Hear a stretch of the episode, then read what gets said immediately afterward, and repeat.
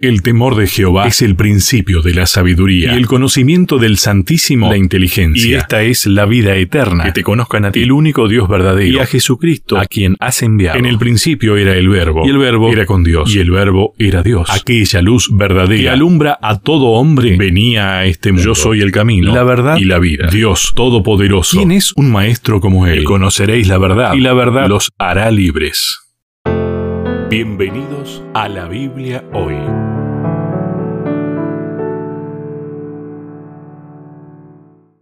Una vez más nos encontramos en la Biblia hoy. Está con nosotros el pastor Sebastián Martínez. ¿Qué tal Sebastián? ¿Cómo estás? Lucho, muchas gracias.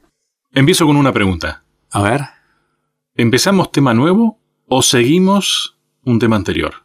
Eh, a ver. Eh, no te la esperabas esa. No, no, no, no, no. Le decimos a la gente que nosotros no, no guionamos nada de esto, ¿eh? Y le contamos a la gente que previo a, este programa llevamos una hora y media hablando de todo el tema.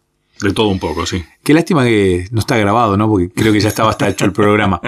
Eh, yo creo que sí, esto tiene que ver con el todo, ¿no? El, el, hacer amigos para Dios, que era lo que estuvimos hablando los últimos tres meses, tienen que ver con una educación de nuestra forma de ser. Y este trimestre, estos tres meses, vamos a tocar una temática bíblica, claro, que tiene que ver con la educación.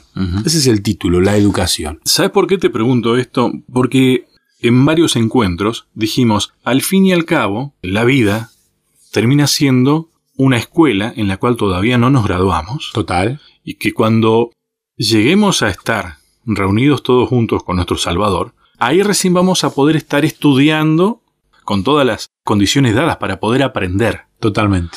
Acá, mientras tanto, vamos aprendiendo en esta escuela de la vida a tratar de recuperar un poco aquella imagen a la cual fuimos creados, ¿no? Primero me gustaría para comenzar definir lo que es la palabra educación. ¿no? E-, educación viene de un término latín que es educare y que significa alimentar. Ah. Y ya con ese pilar fundamental... no es lo mismo que comer. No, y esa diferencia que hiciste, Lucho, creo que es lo fundamental. Alimentarse no es lo mismo que comer. Y educar es alimentar. Y uno puede alimentar desde el espíritu, la mente, el cuerpo. Y uno puede alimentar el cuerpo y, uno puede comer y no alimentarse. ¿Me explico? Uno puede saciar el hambre a través de, la comida, pero no está alimentándose. Con razón, o sea, tiene mucha lógica eso que dijo Jesús, ¿no? Que no solo de pan vivirá el hombre. Exactamente, qué maestro Jesús. ¡Qué maestro! Pero claro, nuestro pensamiento va automáticamente a, ah, no solo de pan vivirá el hombre, claro, vivirá de la palabra de Dios, o sea, lo separas de la comida también. Y no va separado tampoco. No exactamente. Entonces, educar es alimentar. Y de esto vamos a estar hablando estos próximos tres meses, de alimentar. Alimentarnos, de alimentar a otros, de educar. Me, me, encantó esto, ¿no? Y uno tiene los mejores recuerdos, uno tiene los mejores recuerdos de, sus maestras, de, sus, de los diferentes profes que uno ha tenido a lo largo de la vida, y también tiene los mejores recuerdos de aquellas personas que han cocinado de la mejor manera y que uno guarda ese recuerdo y decir, mira, no sé, las pastas de mi abuela eran una cosa fantástica, las tortas de mi tía, y uno tiene así diferentes, yo la cocina de mi mamá me parece de lo mejor, de lo mejor. Y, pero verdad que cierro la idea de la cocina porque me la voy a olvidar. Y de paso nos escucha mucha gente, mucha más gente de la que pensamos y que imaginamos. Esta semana Jorge me, buscó por todos lados, me encontró. Un abrazo. Un abrazo grande a Jorge de Misiones. Y el sábado me empezó a escribir. Me dice, Pastor, después de tanto buscarlo, lo, lo pude encontrar. Me buscó en las redes sociales. Claro, tengo un nombre un tanto común. Eh, digamos, hay otro Sebastián Martínez. Pueden encontrar a otro. Exactamente. Pero bueno, volviendo a esto de la comida, y digo esto porque mi mamá también nos escucha, y no es que le quiera tirar un piropo a mi mamá, más allá de que se lo tiene bien ganado, porque en la cocina es muy buena mi mamá. Pero mi mamá, yo tengo dos tías, ¿no? Y mis tías también cocinan bien, pero no tienen la mano de mi mamá. Entonces cuando yo iba a comer a la casa de una de mis tías, de mi tía Gladys, habían comidas que yo le, sentía el gusto y no era el mismo gusto que, la comida, la misma comida hecha por mi mamá. El plato era el mismo. El plato era el mismo, pero no era lo mismo. Yo comía no decía nunca dije nada, muy, muy, muy educadito. Caballerito inglés. Exactamente, pero yo notaba la diferencia de sabores de la comida de mi mamá que me parecía fundamental. Cuando uno va creciendo, siempre te dicen, ¿no? Que hay que buscar una comida que satisfaga el paladar en tu señora esposa, muchas veces que va aprendiendo con vos.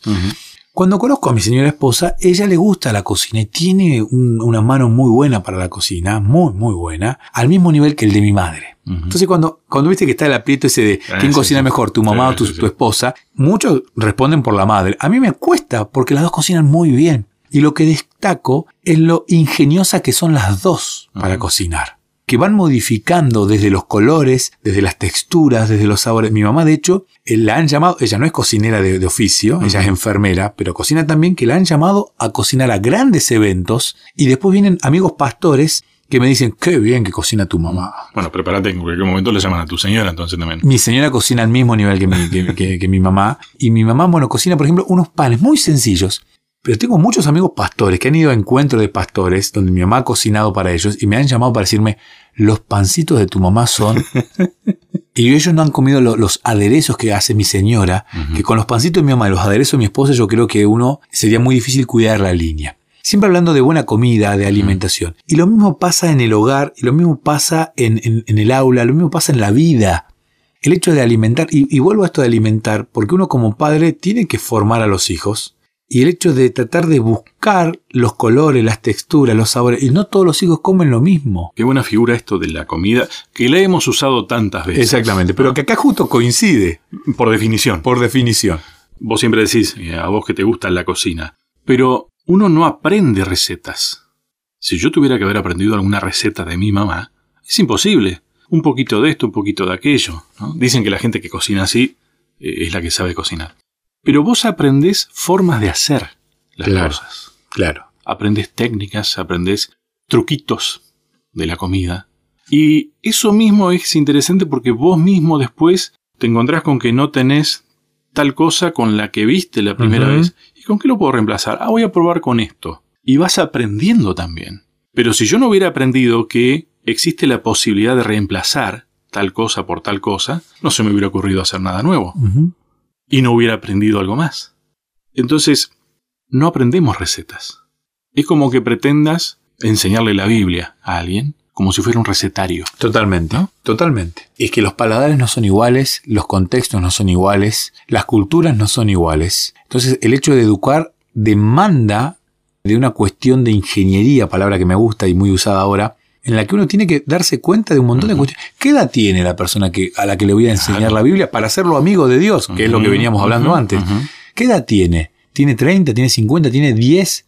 ¿Tiene 20? Claramente. Bueno, también tenés ahí otro elemento que, estuvimos hablando antes, eh, tal vez lo vemos después. ¿Cuál es el concepto que tenés más allá de alimentar? De cómo es el proceso de educación. ¿Es un envase al que vos le tenés que cargar cosas adentro? Claro.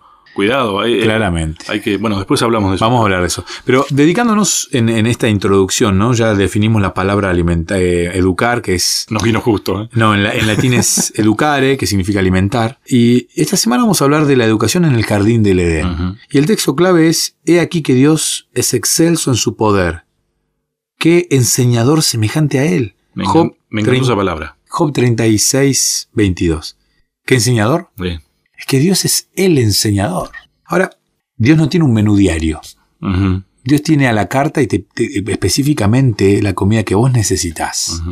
Eso me parece fantástico también. Cuando uno empieza a analizar y a ver la historia del jardín del Edén, a mí me parece fantástico, ¿no? Porque uno dice el aula del Edén. Claro, nosotros nos limitamos siempre a aula, a un espacio. La vida en el Edén era de un continuo alimentar, de una continua educación, donde Dios era el maestro pero que no educaba con esta educación que nosotros tenemos de la tabla rasa, que uno va con el cincel haciendo lo que uno quiere en esa tabla rasa.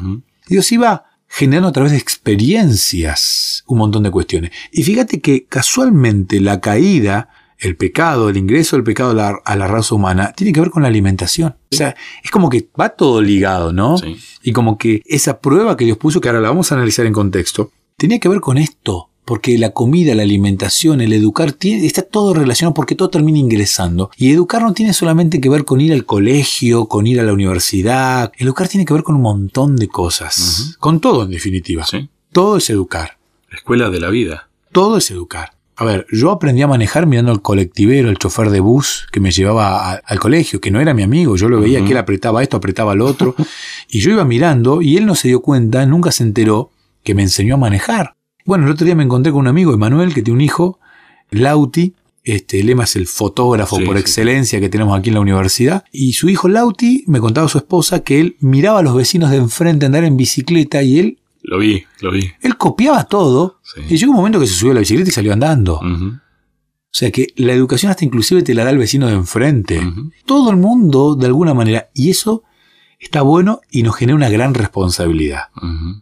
Porque esto que estamos haciendo ahora, Lucho, es alimentar también a aquel oyente que está del otro lado compartiendo este tema con nosotros. De alguna manera le estamos llevando algo de alimento. No queremos nosotros ser los que sinceramos esa tabla rasa. No, pero además nosotros en este momento nos estamos alimentando. Totalmente. O sea, estamos aprendiendo también. Totalmente. Jardín del Edén, aula, Dios el Maestro, alumnos. ¿Qué pasó? Mm. Sería la pregunta que, vamos a cuestionarnos. ¿Qué, ¿Qué, pasó en esa primera escuela? Bien. ¿Qué sucedió? Bueno, después vemos. Hacemos nuestra primera pausa. Ya seguimos.